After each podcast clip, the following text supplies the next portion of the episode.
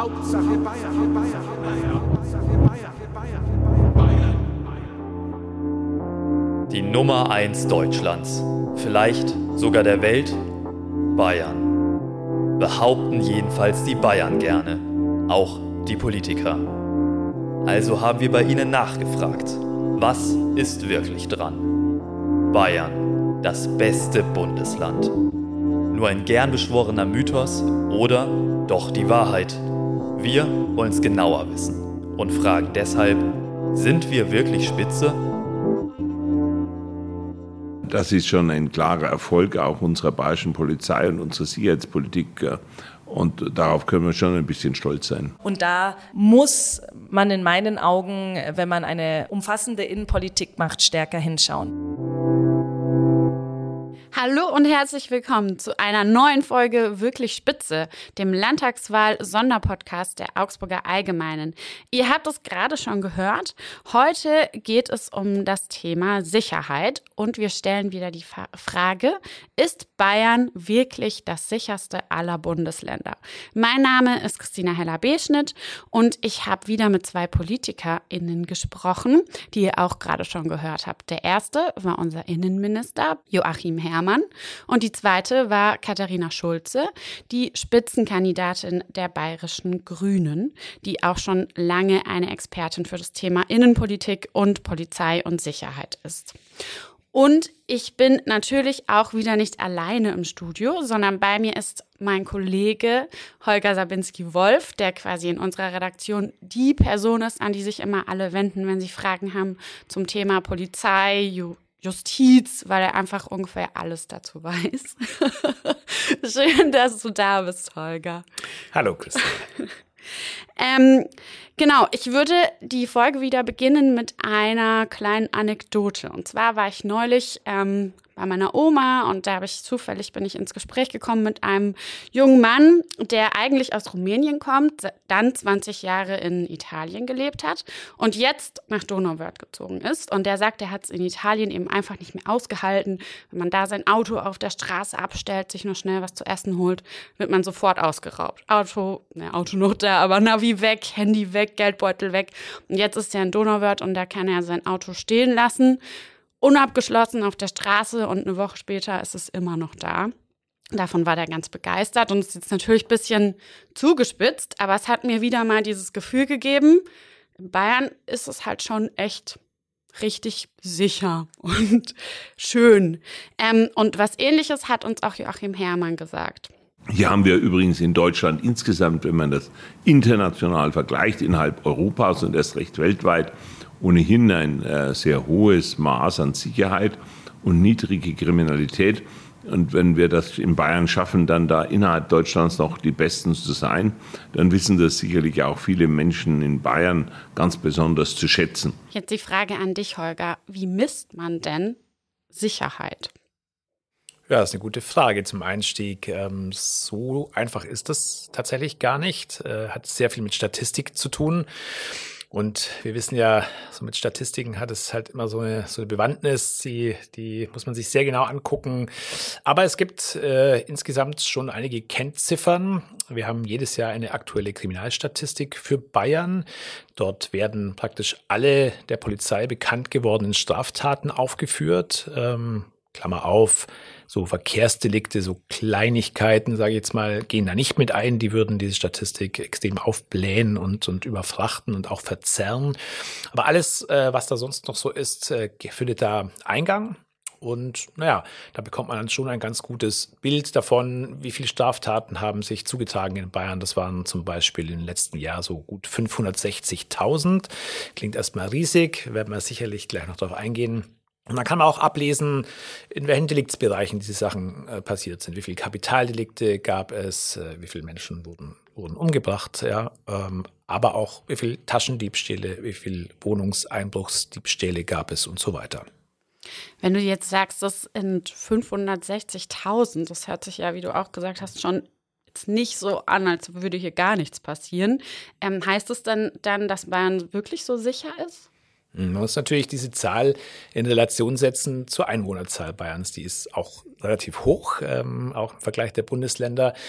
Und daraus ergibt sich dann die sogenannte Kriminalitätsrate oder Kriminalitätsbelastung.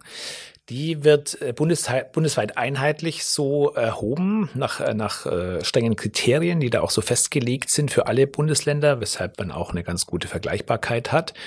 Da lässt sich schlichtweg festhalten, dass Bayern bei dieser Kriminalitätsrate seit Jahren weit vorne liegt. Wir haben als Beispiel im vergangenen Jahr gehabt eine Kriminalitätsbelastung von 4.698. Das bedeutet ähm, 4.698 Straftaten pro 100.000 Einwohnern. Das ist so diese Kennziffer, diese Relation.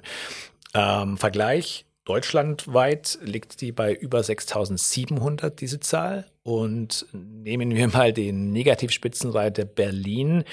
Da ist die Kriminalitätsbelastung mit 14.135 pro 100.000 Einwohner halt mehr als dreimal so hoch wie in Bayern.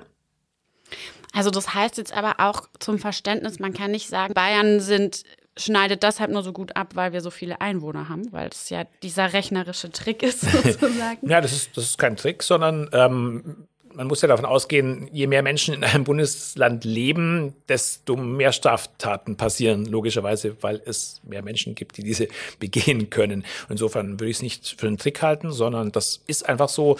Es sind andere Faktoren, die da natürlich eine Rolle spielen. Das darf man an der Stelle auch nicht verschweigen.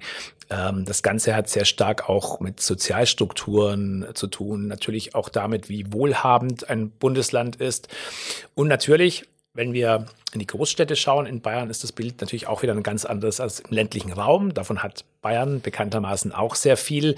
Da haben es natürlich Stadtstaaten wie Berlin, Hamburg oder oder Bremen auch, ähm, die im Übrigen alle drei an dieser äh, Liste ganz vorne liegen, also im negativen Sinne, äh, haben es natürlich grundsätzlich schwieriger, weil da die Struktur der Bevölkerung eine andere ist. Und ja, daher hat Bayern dann einen gewissen kleinen Standortvorteil, aber von, von Tricksereien, glaube ich, kann man nicht sprechen. Da muss man einfach festhalten, was diese Kriminalitätsrate anbelangt, ist Bayern tatsächlich Spitze. Sehr schön. Das freut auch den Herrn Herrmann, wie er uns im Gespräch gesagt hat. Wir freuen uns natürlich darüber, dass die Kriminalität auch im vergangenen Jahr wieder nochmal leicht gesunken ist und dass wir vor allen Dingen das ja seit Jahren konsequent äh, das sicherste aller Bundesländer sind. Das heißt, die Kriminalitätsrate in Bayern die niedrigste aller 16 Bundesländer ist. Äh, das ist schon ein klarer Erfolg auch unserer bayerischen Polizei und unserer Sicherheitspolitik. Äh, und darauf können wir schon ein bisschen stolz sein. Für mich hört sich das jetzt erstmal ganz gut an und es gibt mir auch ein gutes Gefühl, so im sichersten aller Bundesländer zu leben. Ich frage mich jetzt aber, bedeutet das denn wirklich, dass es hier total sicher ist, weil die Statistik so gut ist? Nein, natürlich nicht. Und jetzt kommen wir eben zu dem Punkt zurück. Statistik, ja, gut, man hat auch keine andere Möglichkeit, sowas auszuwerten. Aber Sicherheit ist natürlich auch etwas, was immer sehr subjektives Gefühl darstellt. Ja, nehmen wir mal ein, ein Beispiel. Es passiert in einem kleinen Ort. Wir hatten jetzt erst den äh, schlimmen Fall hier in Langweid bei Augsburg, wo ein Mann drei Menschen erschossen haben soll. Was das mit dem subjektiven Sicherheitsgefühl der Menschen dort vor Ort und im Umkreis äh, anstellt, das ist natürlich kann man sich gut ausmalen. Wenn in einem kleinen Ort auf dem Land eine Vergewaltigung stattfindet, dann spricht sich da wahnsinnig rum. Die Frage, wer war das, wie konnte das alles passieren und so weiter. Und das macht natürlich was mit den Menschen und das darunter leidet auch das subjektive Sicherheitsgefühl. Und natürlich passieren solche Dinge auch in Bayern logischerweise, wo Menschen leben, passieren leider all diese Dinge. Deswegen muss man da schon ganz genau hingucken. Ähm, selbstverständlich geschehen hier auch die allerschlimmsten Verbrechen, die man sich so vorstellen kann. Und das ist eben so, ja, der kleine Haken an der Statistik, in die alles Eingang findet. Bei diesen 560.000, um da nochmal zurückzukommen drauf, äh, ist vom Taschendiebstahl bis zum Mord eben alles mit drin. Das ist jeweils ein. Also ein Taschendiebstahl, ein Mord sind zwei Straftaten, die als zwei Straftaten in diese Kriminalstatistik Eingang finden. So, das muss man sich einfach auch immer bewusst machen. Ähm, und um nochmal auf die Zahl zurückzukommen, wir hatten ja kurz eingangs gesprochen drüber. Ähm, es sind Straftaten und nicht Straftäter, die werden wieder gesondert auch in dieser Statistik erfasst. Ähm, heißt also, ein Mensch kann natürlich sehr viele Straftaten begehen. Wenn jemand ähm, Betrügereien im großen Stil macht, dann zählt da möglicherweise jede einzelne Straftat sein. Wenn jemand ständig irgendwo einbricht, ständig Autos knackt oder so, kann es natürlich eine Vielzahl von Straftaten sein, die auf einen Menschen da zurückfallen. Und das erklärt die hohe Zahl die, die zunächst mal so ein bisschen erschreckend wirkt. Aber darunter sind nur ganz wenige äh, Delikte, die sich gegen Leib und Leben richten oder gegen die sexuelle Selbstbestimmung. Okay, also da, darunter würde sowas fallen wie äh, sexuelle Nötigung oder Vergewaltigung, oder? Ja. Ähm, wir haben jetzt den Herrn Herrmann auch gefragt, womit er sich das dann eigentlich erklärt, dass Bayern so sicher ist. Und er hat mehrere Gründe aufgezählt. Unter anderem hat er wirklich mehrfach die Arbeit der Polizei und auch der Justiz gelobt. Und er hat auch das Folgende gesagt. Wenn wir die niedrigste Kriminalität äh, in Bayern haben, dann nicht, weil wir schärfere Gesetze haben, sondern weil wir es konsequenter durchsetzen.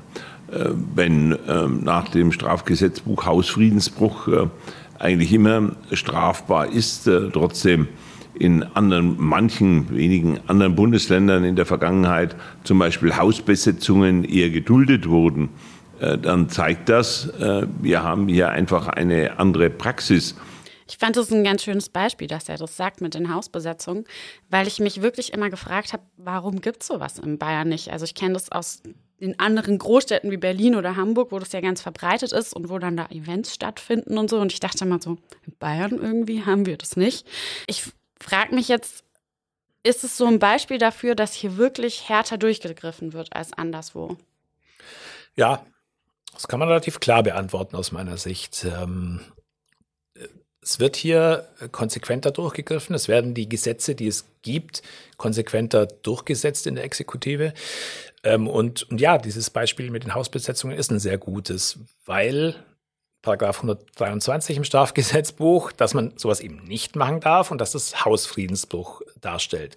Das ist ein Bundesgesetz, das auch damit in allen Bundesländern Gültigkeit hat. Äh, und dennoch äh, gibt es in Berlin, in Hamburg ständig, hat man so das Gefühl zumindest, Hausbesetzungen, wo sich Leute einnisten, ähm, und, und sich fremdes Eigentum aneignen. So muss man es ja mal ganz nüchtern einfach darstellen. Was auch immer dahinter steckt, dann im Einzelfall, äh, ist, ist nochmal eine ganz andere Frage. Aber, aber so ist es halt rechtlich zu werten. Und in Bayern wird das nicht geduldet. Es gibt da sogar so eine Art, Art Richtlinie dazu, dass in, in, Bayern keine Hausbesetzung länger als 24 Stunden äh, dauern darf. Also da wird dann schon sehr schnell, wird da einfach äh, Tabula Rasa gemacht. Dann geht man rein und räumt diesen Laden. Ja, das kann man jetzt gut finden oder nicht. Aber es illustriert sehr schön, dass, dass Bayern eben ähm, Gesetze relativ konsequent auch umsetzt, die es anderswo auch gibt und wo man anderswo genauso handeln könnte, wenn es der politische Wille wäre.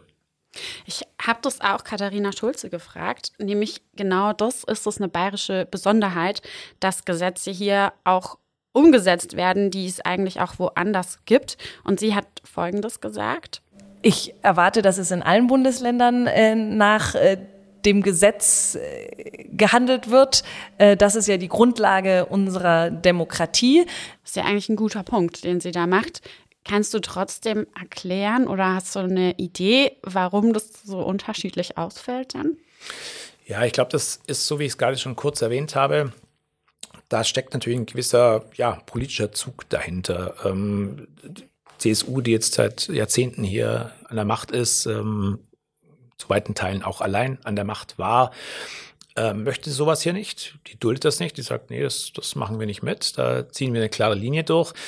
Und in anderen Bundesländern versucht man halt vielleicht da ein bisschen zu differenzieren und sagt, naja, okay, also das ist eine Gruppe von Leuten, die brauchen Wohnraum. Also es hat sich ja auch tatsächlich jetzt heute so ein bisschen verschärft, das ganze Problem dadurch, ähm, was früher vielleicht so ein bisschen aus Aktivismus passiert ist oder auch manchmal vielleicht auch aus reiner Lust an der Provokation oder am Stress, äh, ist ja heute zu, zum ernsten Problem geworden. Also viele Menschen finden einfach nichts mehr zu wohnen und ähm, ja, da sagt man halt vielleicht, dann duldet man das, kann ins Gespräch kommen mit diesen Leuten. Es gibt ja ja, zig Beispiele aus Hamburg und so weiter, wo es dann Gespräche gemündet hat, wo man dann versucht hat, was daraus zu machen, ein, ein Treff, ein Kulturtreff, äh, wie auch immer. Und ähm, ja, Bayern politische Linie, nee, machen wir nicht, das ist eine Straftat und fertig. So, das sind, glaube ich, so die wesentlichen Unterschiede. Zeigt aber auch, wie viel Interpretationsspielraum man natürlich dann letztlich bei sowas hat. Ne? Ich würde ganz gern jetzt auf einen Vorwurf zu sprechen kommen, den Katharina Schulze im Interview gemacht hat. Ein großer Bereich ist natürlich der Rechtsextremismus, die Reichsbürgerszene. Bayern ist da der Hotspot der Reichsbürger, ähm, sind immer noch nicht alle komplett ent entwaffnet. Ähm, es gibt untergetauchte Neonazis, wo die Sicherheitsbehörden keine Ahnung haben, wo die gerade sind. Das ist alles Dinge, die ähm, mich nicht äh, beruhigt äh, schlafen lassen. Kurzer Faktencheck, ist Bayern wirklich der Hotspot der Reichsbürgerszene? Ja, das ist so. Ja, das, die Zahlen sehr deutlich. Ähm, die aktuellsten, wir sprechen von rund 23.000 Menschen in Deutschland, die der Reichsbürgerszene zugeordnet werden. Und davon sollen rund 5.500 in Bayern aktiv sein, was auch immer das bedeutet in dem Zusammenhang, zumindest dieser Szene, diesem Gedankengut ähm, zugehörig sein. Und ich glaube, wenn wir es ungefähr ausrechnen, ist das ein gutes Viertel oder ein knappes Viertel. Und damit kann man sagen, ja, da gibt es schon eine überdurchschnittlich hohe Anzahl dieser Leute. Wenn wir das jetzt so zusammenhören, also gegen Hausbesetzer wird ganz streng vorgegangen. Andererseits gibt es bei uns wirklich richtig viele Reichsbürger. Da schwingt ja dieses Thema wird, was ganz gerne irgendwie so auf sozialen Medien geteilt wird. Die Polizei ist sowieso auf dem rechten Auge blind und die schauen da gar nicht richtig hin. Was sagst du denn dazu?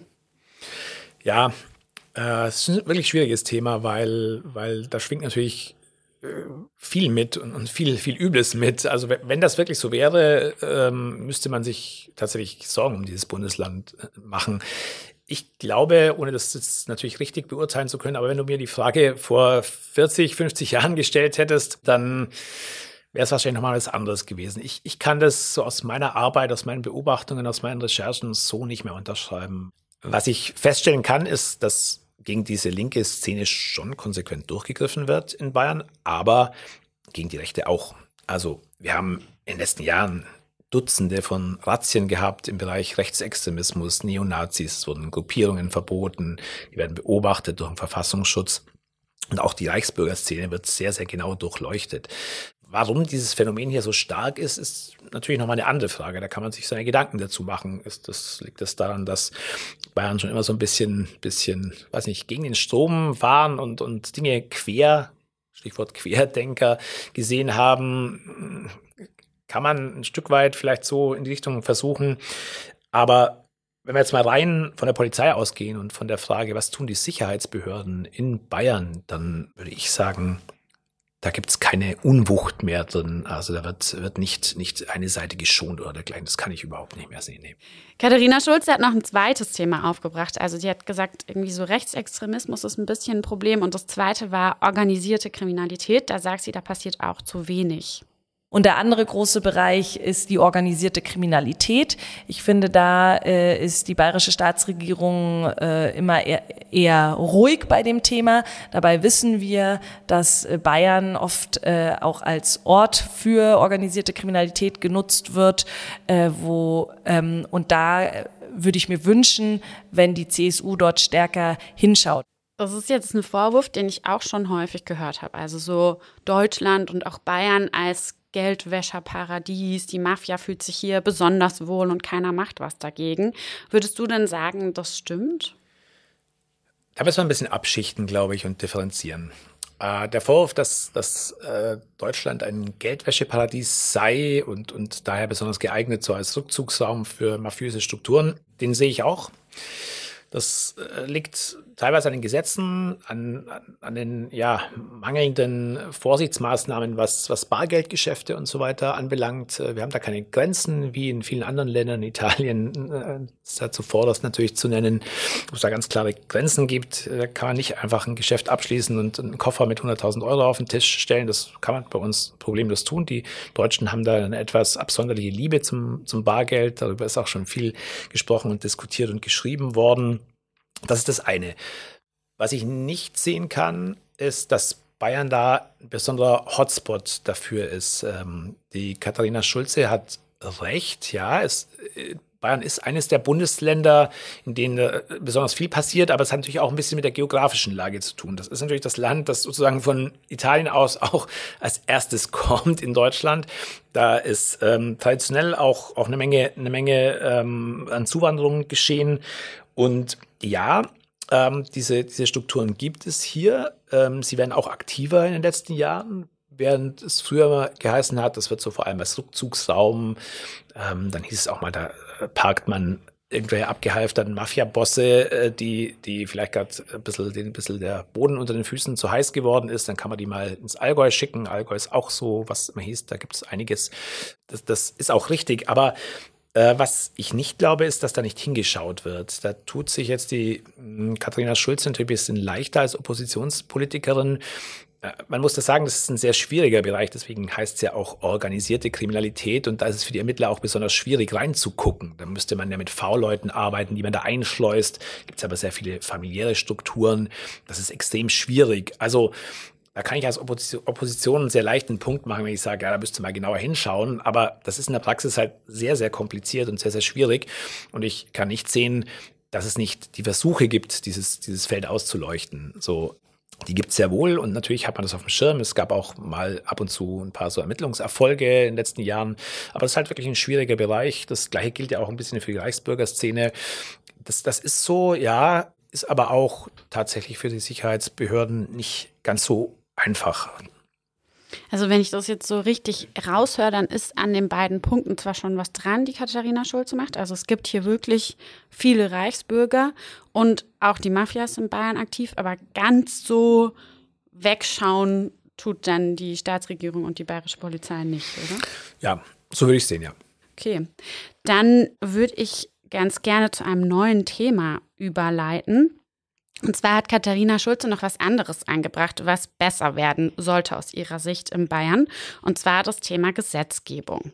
Äh, ich bin ja jetzt seit zehn Jahren im Bayerischen Landtag, darf seit zehn Jahren auch die Innenpolitik verantworten und ich habe schon mehrfach gegen CSU-Gesetze geklagt vor dem Bayerischen Verfassungsgerichtshof und auch schon mehrfach Recht bekommen. Das zeigt mir schon, dass die CSU in der inneren Sicherheit gerne mal übersteuert. Kannst du da vielleicht ein Beispiel nennen? Also wovon spricht denn Katharina Schulze da, wenn sie sagt, die CSU übersteuert? Hm.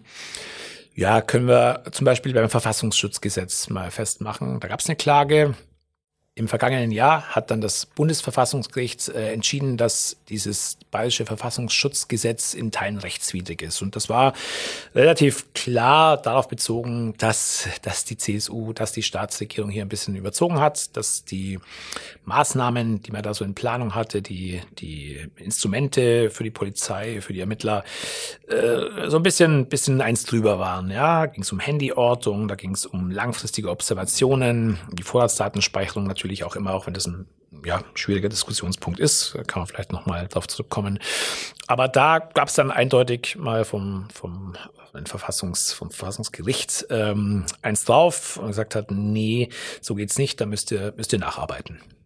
Also hat äh, Katharina Schulze da recht aus deiner Sicht, dass sie sagt, dass die Staatsregierung immer so ein bisschen zu sehr versucht, die Rechte der Bürgerinnen und Bürger einzuschränken?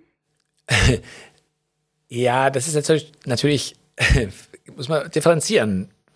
Ist eine, eine Gesetzgebung, die der Polizei mehr Rechte an die Hand gibt, gegen Kriminelle vorzugehen, tatsächlich eine Einschränkung von Freiheiten des normalen Bürgers. Das könnte man jetzt wahrscheinlich stundenlang diskutieren. Aber äh, Fakt ist halt, dass klar in Bayern versucht wird, den Ermittlern möglichst viele Mittel an die Hand zu geben. Gerade wenn wir jetzt von Vorratsdatenspeicherung und so weiter sprechen. Und das ist der lustige Punkt. Ähm, wenn ich gegen, kommen wir wieder zurück, gegen organisierte Kriminalität vorgehen möchte, wenn ich gegen Neonazis vorgehen möchte, in solche tiefen Strukturen reingehen, die viel im Verborgenen arbeiten und so weiter, dann brauche ich natürlich auch Befugnisse. Und ich würde jetzt niemandem unterstellen wollen, dass er einfach mal so einen raushaut, um die Rechte, die Freiheitsrechte der Bürger zu beschneiden. Sondern es ist schon in der Motivation zu sagen, wir brauchen hier an der Stelle, das kriegen die auch immer aus der Praxis wiedergespiegelt, dass die Polizei sagt, Leute, ohne die Vorratsdatenspeicherung tun wir uns in manchen Fällen einfach wahnsinnig schwer daran zu kommen. Wir, wir können da nicht mitarbeiten. So. Dann versucht man das eben politisch umzusetzen, dass es mehr gibt. So. Und dafür gibt es dann wiederum ein, ein Netz an, an Gerichten, an Richtern, die das juristisch überprüfen und sagen, hm, bis hierhin, aber bitte, bitte nicht weiter. Das ist, ist auch richtig und gut so, diese Struktur, weil letztendlich wollen wir auch alle keinen Polizeistaat haben. Ne? Ein Gesetz, was jetzt in der jüngsten Zeit so viel diskutiert wird und was auch so ein bisschen in Richtung Polizeistaat aus Sicht der Opposition geht, ist das Polizeiaufgabengesetz. Dazu sagt Katharina Schulze Folgendes. Das klassische Beispiel ist ja das Polizeiaufgabengesetz, wo Tausende von Menschen in ganz Bayern auf die Straße gegangen sind, weil sie nicht verstanden haben, warum im sichersten Bundesland die Bürgerinnenrechte eingeschränkt werden. Und da würde ich sagen, da schießt die CSU ganz oft übers Ziel hinaus, weil für mich eine kluge Innenpolitik äh, immer bedeutet, dass alle Menschen sicher, aber auch frei leben können.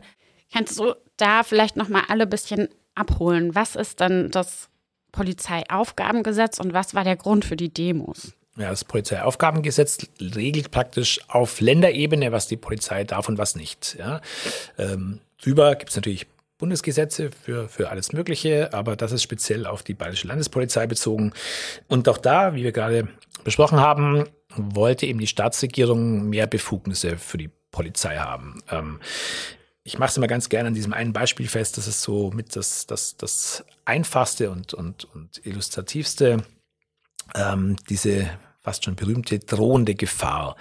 Ähm, die wollte man reinschreiben, dass bei einer drohenden Gefahr die Polizei gleich mal eingreifen darf, dass man die Leute schon mal präventiv wegsperren darf und so weiter. Und das ist natürlich jetzt so eine Sache. Ne? Ähm, also jemanden einsperren, bevor er was getan hat. Hm, klingt jetzt zunächst mal nicht so super. Ne? Ähm, auf der anderen Seite, klar, wenn, wenn wir äh, Ermittlungen haben, die, die feststellen, dass sich da irgendwas tut, dass jemand was plant, etwas zu tun und so weiter, sollte natürlich auch ein Staat eine Möglichkeit haben, da einzugreifen, um Straftaten zu verhindern. So, in diesem Spannungsfeld bewegen wir uns da. Die Opposition, speziell die Grünen, SPD und so weiter, ähm, haben es halt geschafft, äh, die Leute zu mobilisieren, zu sagen, Vorsicht, also hier droht uns tatsächlich ein Polizeistaat, auch hier möchte die Staatsregierung zu viel, haben dann auch deswegen Klagen eingereicht, ähm, die ja auch zum Teil bis heute anhängig sind. Heißt, das Gesetz ist jetzt noch gar nicht endgültig durch oder was ist da der Stand momentan? Mhm, das Gesetz ist zunächst mal durch, aber es ist noch so, dass mehrere Klagen noch laufen. Beispielsweise ähm, hat glaube ich, im Juni war das diesen Jahres, wurde dieser Präventivgewahrsam, also dass man eben jemanden vorher einsperren kann, bevor was passiert ist, wurde zunächst mal vom Bayerischen Verfassungsgerichtshof bestätigt. Den darf man so. Da geht es auch immer um die Frage, wie lange darf man das. Ähm, aber beispielsweise in einer anderen Gerichtsentscheidung wurde über diese, diesen Begriff der drohenden Gefahr, über die Definition oder wie man sowas ausgestalten kann in der Praxis noch gar nicht entschieden. Also da kann es passieren, dass uns da noch auf juristischem Wege noch die eine oder andere Überraschung erreicht. Ähm, das ist jetzt so sozusagen auf dem Prüfstand juristisch, ja. Und, und das, das finde ich, gibt einem auch immer ein ganz gutes Gefühl.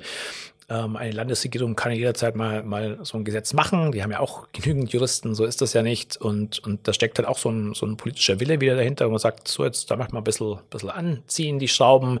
Es wird gerne äh, mit, mit Terrorismus begründet, sei es Rechtsterrorismus oder auch islamistischer Terrorismus, dass man da reingehen möchte. Wir haben auch immer gerne das, das Beispiel Stalking natürlich, was auch ein, ein treffendes Beispiel ist, weil da möchte man gerne was unternehmen, bevor es zu Schlimmerem kommt. So.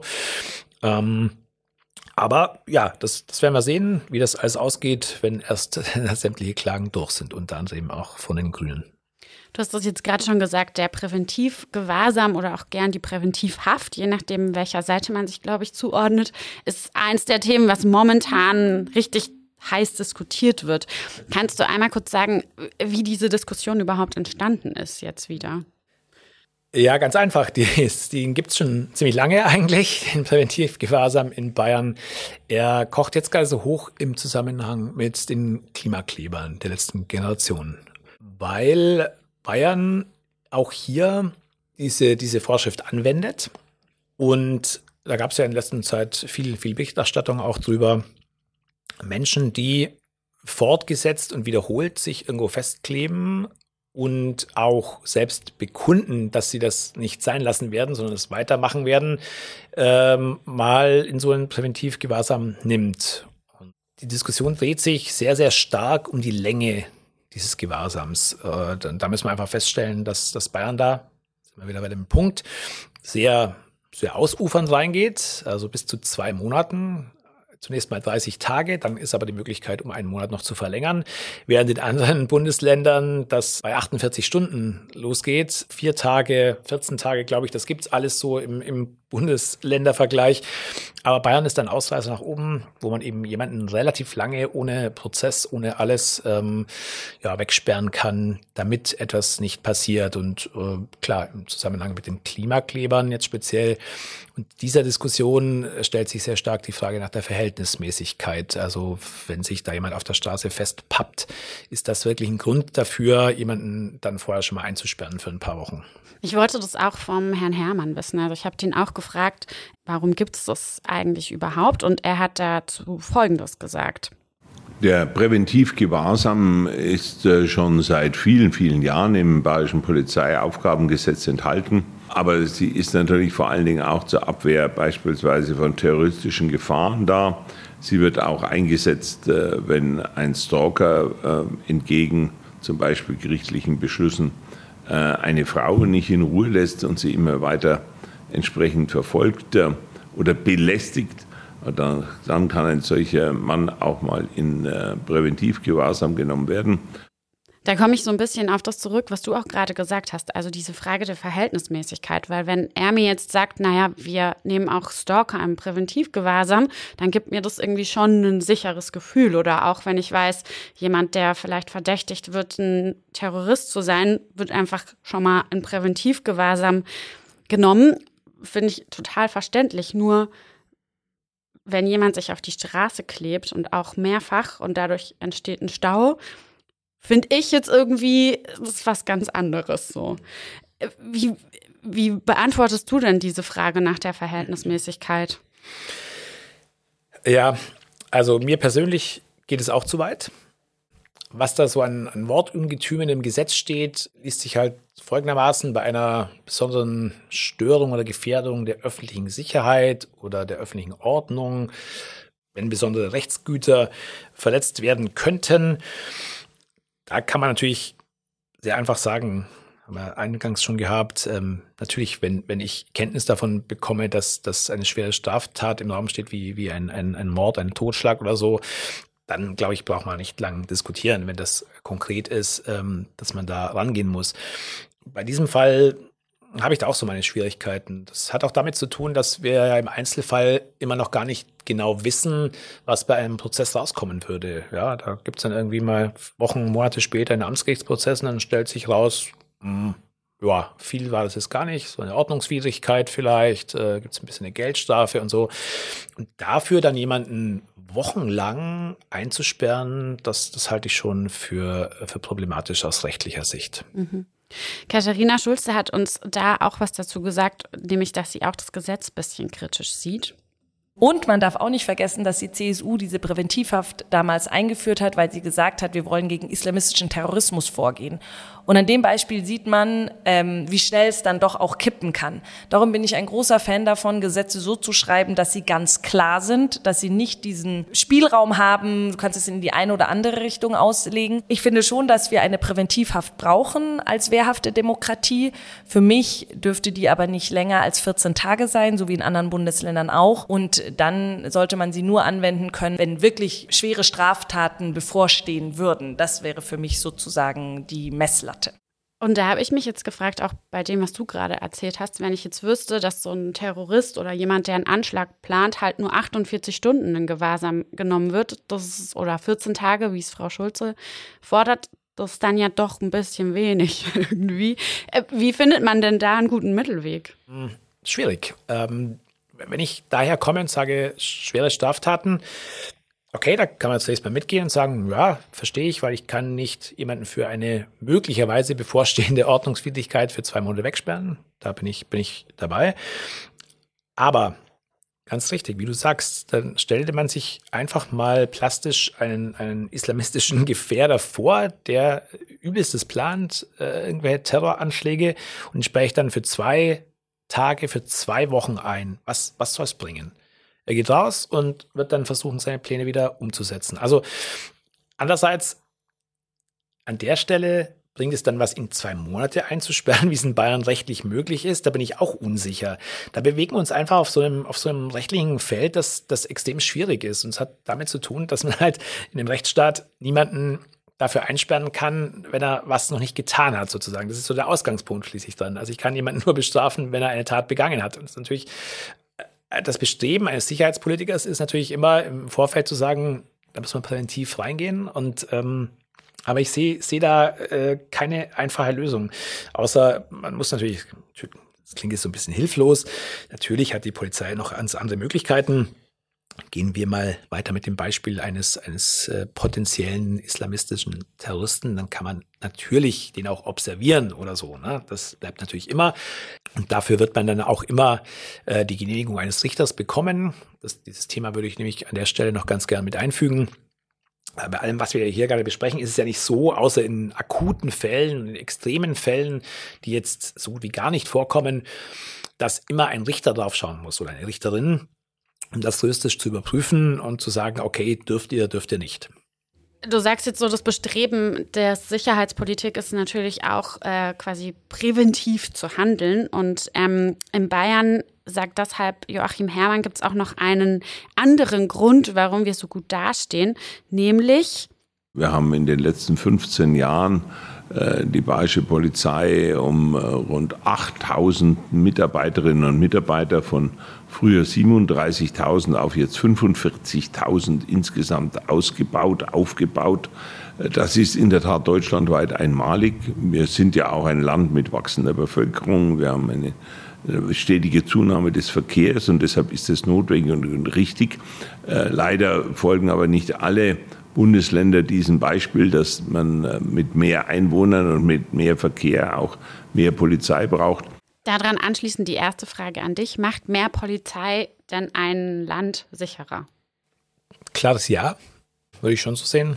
Als Beleg nehme ich mal her, ähm, wenn ich mir die Kriminalstatistik anschaue in Bayern so in den letzten Jahren oder fast schon Jahrzehnten, über einen längeren Zeitraum jedenfalls betrachtet, und äh, die Aufklärungsquote mir anschaue, die auch gestiegen ist immer, während die Kriminalitätsbelastung im Übrigen dann auch gesunken ist, und mir den Personalschlüssel daneben lege, dann kann man da relativ einfachen Zusammenhang sehen. Und die Zahlen, die Innenminister Hermann hier nennt, die, die treffen so zu. Und ja, deswegen würde ich die Frage mit Ja beantworten. Mehr Polizei bedeutet tatsächlich auch mehr Sicherheit. Und wo wurden diese Polizeikräfte aufgebaut?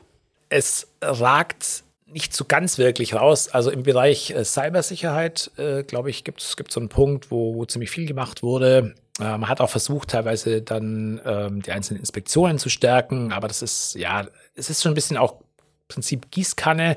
Man muss auch sagen, war auch notwendig, tatsächlich.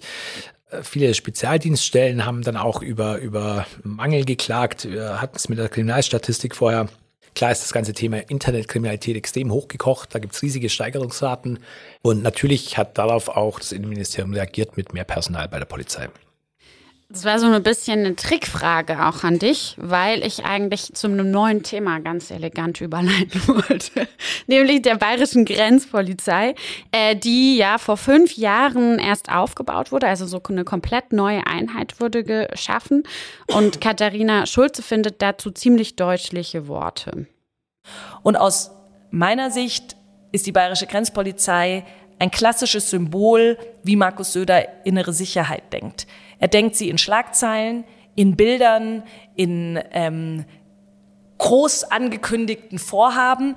Aber wenn man mit Polizistinnen und Polizisten aus der Praxis redet, merkt man ganz schnell, dass eigentlich andere Dinge benötigt werden. Wie siehst du das denn? Hat die bayerische Grenzpolizei eine Wirkung oder war das Geld falsch investiert? Ja, beides am Ende. Ich glaube schon, dass sie eine Wirkung entfaltet hat. Äh, vielleicht auch nicht die, die ursprünglich vorgesehen war. Aber so am Thema Schleierfahndung Aufgriffe von Menschen, die mit Haftbefehl gesucht worden sind oder sowas, äh, gibt es, zumindest wenn man den Zahlen der Staatsregierung, den Zahlen des Innenministeriums da glauben mag, gibt es schon Erfolge. Ich rede von über 80.000 so in den letzten Jahren, was ja nicht, nicht zu unterschätzen ist, weil ja auch im Raum hinter der Grenze natürlich was passiert und äh, wenn man da Leute abfischen kann, die äh, Straftaten begangen haben und so weiter, kann man das ja nicht einfach so wegwischen, dann ist das ähm, ein polizeilicher Erfolg. So, das ist mal das eine. Natürlich kann man jetzt immer sehr viel darüber streiten, wo denn ein, ein Aufwuchs an Polizei am besten wäre. Und da kann man selbstverständlich auch, und das tun andere Bundesländer sicher auch, auch andere Akzente setzen. Also gehe ich, gehe ich dann mehr rein in den Bereich Cybersicherheit oder ich sage, ich schaue, dass ich meine, meine Inspektionen auf dem Land mal so ein bisschen jetzt wieder stärke, weil auch da heißt es ja, die sind zu wenig, die sind überlastet, ähm, die müssen wieder mehr Präsenz auf der Straße zeigen, um so auch präventiv wirksam zu werden. Darüber kann man, kann man sicherlich diskutieren. Genau, Herr Herrmann hat uns das auch gesagt, wie gut er die Grenzpolizei findet. Wenn man sieht, in den letzten fünf Jahren hat die Bayerische Grenzpolizei etwa 80.000 Aufgriffe erreicht. Also diese Bayerische Grenzpolizei ist ein Erfolg und wir werden sie weiter aufbauen. Jetzt ist es eigentlich so, dass Bayern ja gar keine Grenzpolizei haben darf, aber trotzdem eine hat. Kannst du mal erklären, wie das zusammenpasst? Ja, da kann ich mit der CSU sprechen. Es ist halt ein Freistaat und wir haben hier so eigene. Nein, ähm, im Ernst, äh, das ist tatsächlich ein Kuriosum, muss man fast schon sagen. Kurzer Ausflug. Es gab ja diese bayerische Grenzpolizei schon mal. Nach dem Zweiten Weltkrieg ist die schon mal eingeführt worden, auch ganz klar, um die bayerische Grenze zu schützen in dem Fall. Und dann wurde auch kooperiert mit der Bundespolizei, die ja eigentlich dafür zuständig ist, die äh, deutschen Grenzen zu schützen. Und ähm, noch ist ja Bayern immer noch ein deutsches Bundesland. Das ist insofern schon ein, ein klares Maß an Symbolpolitik, das da mit drin gesteckt ist, als Markus Söder dann gesagt hat, 2018, wir machen das wieder, wir bauen da wieder eine Truppe auf, sozusagen, wir schützen unsere Grenzen selber, Klammer auf, wenn es Berlin nicht macht. Das ist ja so der Nuance, die er da mitschwingen lässt. Und in der Praxis war das erstmal auch gar nicht so, so leicht dann zu machen, weil tatsächlich ist ja diese Grenzpolizei, äh, wie sie dem Namen nach heißt, eben nicht dafür zuständig, direkt an der Grenze zu sein und dort äh, Einlass zu kontrollieren oder sonst was, sondern die machen das eben nur noch im Hinterland als, als sogenannte Schleierfahndung. Da gab es ja auch dann dazu ähm, juristische Dinge, die, die dazu gesagt wurden. Und ähm, seither machen sie dieses, das machen sie nicht unerfolgreich. Und dafür feiert sich jetzt äh, die Staatsregierung, insbesondere die CSU, das, was ursprünglich geplant war, ist so ein bisschen in den Hintergrund gerückt. Wo du das gerade sagst, mit äh, die CSU feiert sich da so ein bisschen selber und ähm, das ist schon irgendwie als bayerischer Erfolg geframed sozusagen. Ein kurzer persönlicher Einschub zum Abschluss. Ich war vor kurzem in, auf einer Hochzeit ähm, in Norddeutschland und da war so ein Mensch, den ich da kennengelernt habe und der hat mir halt erzählt, ja, er muss jetzt umziehen von Hamburg nach Berlin und war so total betrübt, dass er in diesen Failed State ziehen muss und ganz schrecklich und jetzt versucht er da wenigstens einen guten Stadtteil zu finden.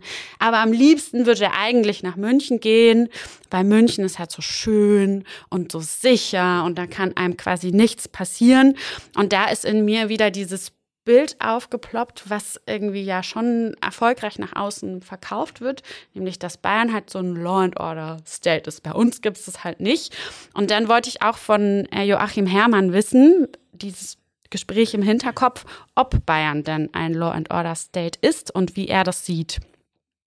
Wir sind einerseits ein Land, das klar für Recht und Ordnung steht und die allermeisten Menschen wollen das ja auch. Ähm, auf der anderen Seite stehen wir auch für die berühmte Liberalitas Bavaria und äh, wollen äh, Freiheit. Äh, leben und leben lassen ist ein berühmtes bayerisches Motto.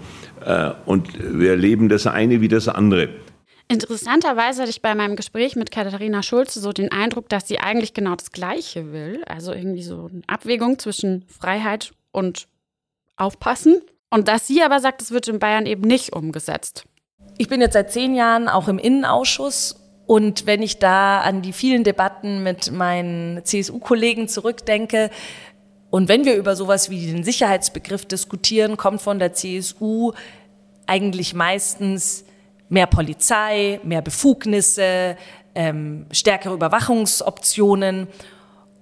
Und ich bin immer die, die sagt, wir brauchen einen Zweiklang. Ja, wir brauchen eine gut ausgestattete Polizei. Aber für Sicherheitspolitik umfassend gedacht gehören eben zusätzliche Maßnahmen dazu wie beispielsweise die Stärkung der Zivilgesellschaft beim Thema Kampf gegen Rechtsextremismus.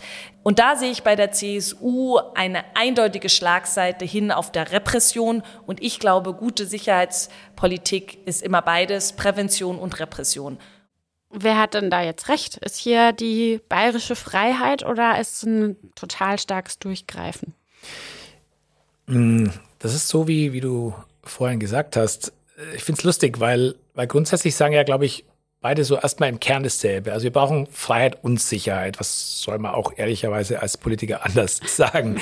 Also ist ja die Frage, wie hängt das so zusammen eigentlich? Ne? Wir wissen ja, die Freiheit des Einzelnen endet halt bekanntermaßen da, wo die Freiheit des anderen beginnt. Also ich ne, kann, kann nichts tun, was andere Leute in ihren, ihren Rechten beschneidet, äh, ihnen in irgendeiner Form schadet.